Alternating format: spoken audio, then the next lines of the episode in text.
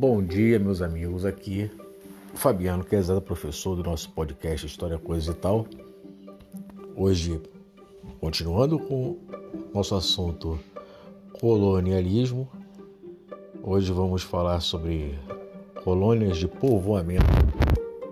É, o sistema colonial tradicional ele apresenta diversas formas de colonização. Podemos agrupar todos os tipos de dois principais as de povoamento e as de exploração.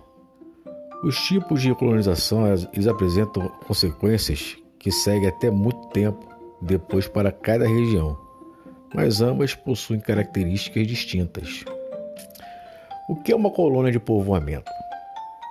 As colônias de povoamento, ao contrário das de exploração, não visa apenas a extração dos bens da terra para venda e enriquecimento rápido além de não ser uma ocupação temporária.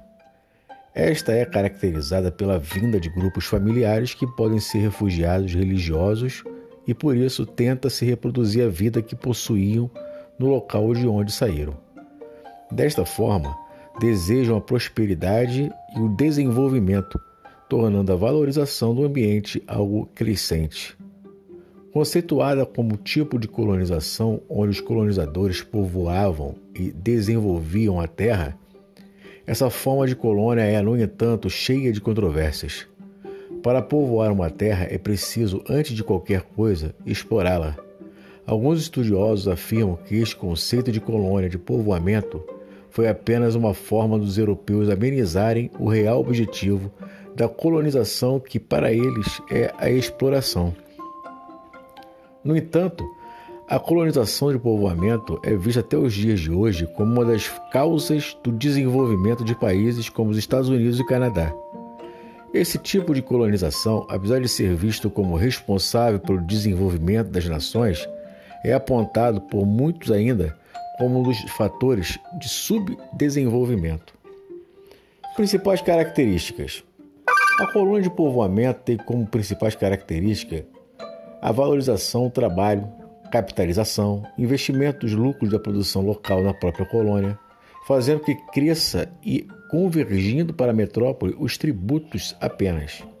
Criação de um mercado interno cuja produção atendia às necessidades internas e se organizada em pequenas propriedades com trabalho livre e familiar, além da valorização da educação, da instrução e da mulher. Existe ainda a consciência da autonomia e um desenvolvimento precoce do ideal de emancipação. Além disso, esse tipo de colonização era marcado pelo pacto colonial mais fraco, criação de escolas, igrejas, fábricas, entre outros, coexistência do comércio e manufaturas, independência política e atitude libertadora dos membros. De pouco interesse para a metrópole, essas eram colônias atípicas, pois não contribuíam na balança comercial do país colonizador. Colônia de povoamento no Brasil. Houve uma experiência realizada no litoral de Santa Catarina e do Rio Grande do Sul quanto às colônias de povoamento. Isso aconteceu no século XVIII, quando foram trazidas famílias de açorianos que, em caráter permanente, ficaram nas regiões para desenvolver produção diversificada em pequenas propriedades. Então, meus queridos, por hoje é só. Excelente dia e até a próxima.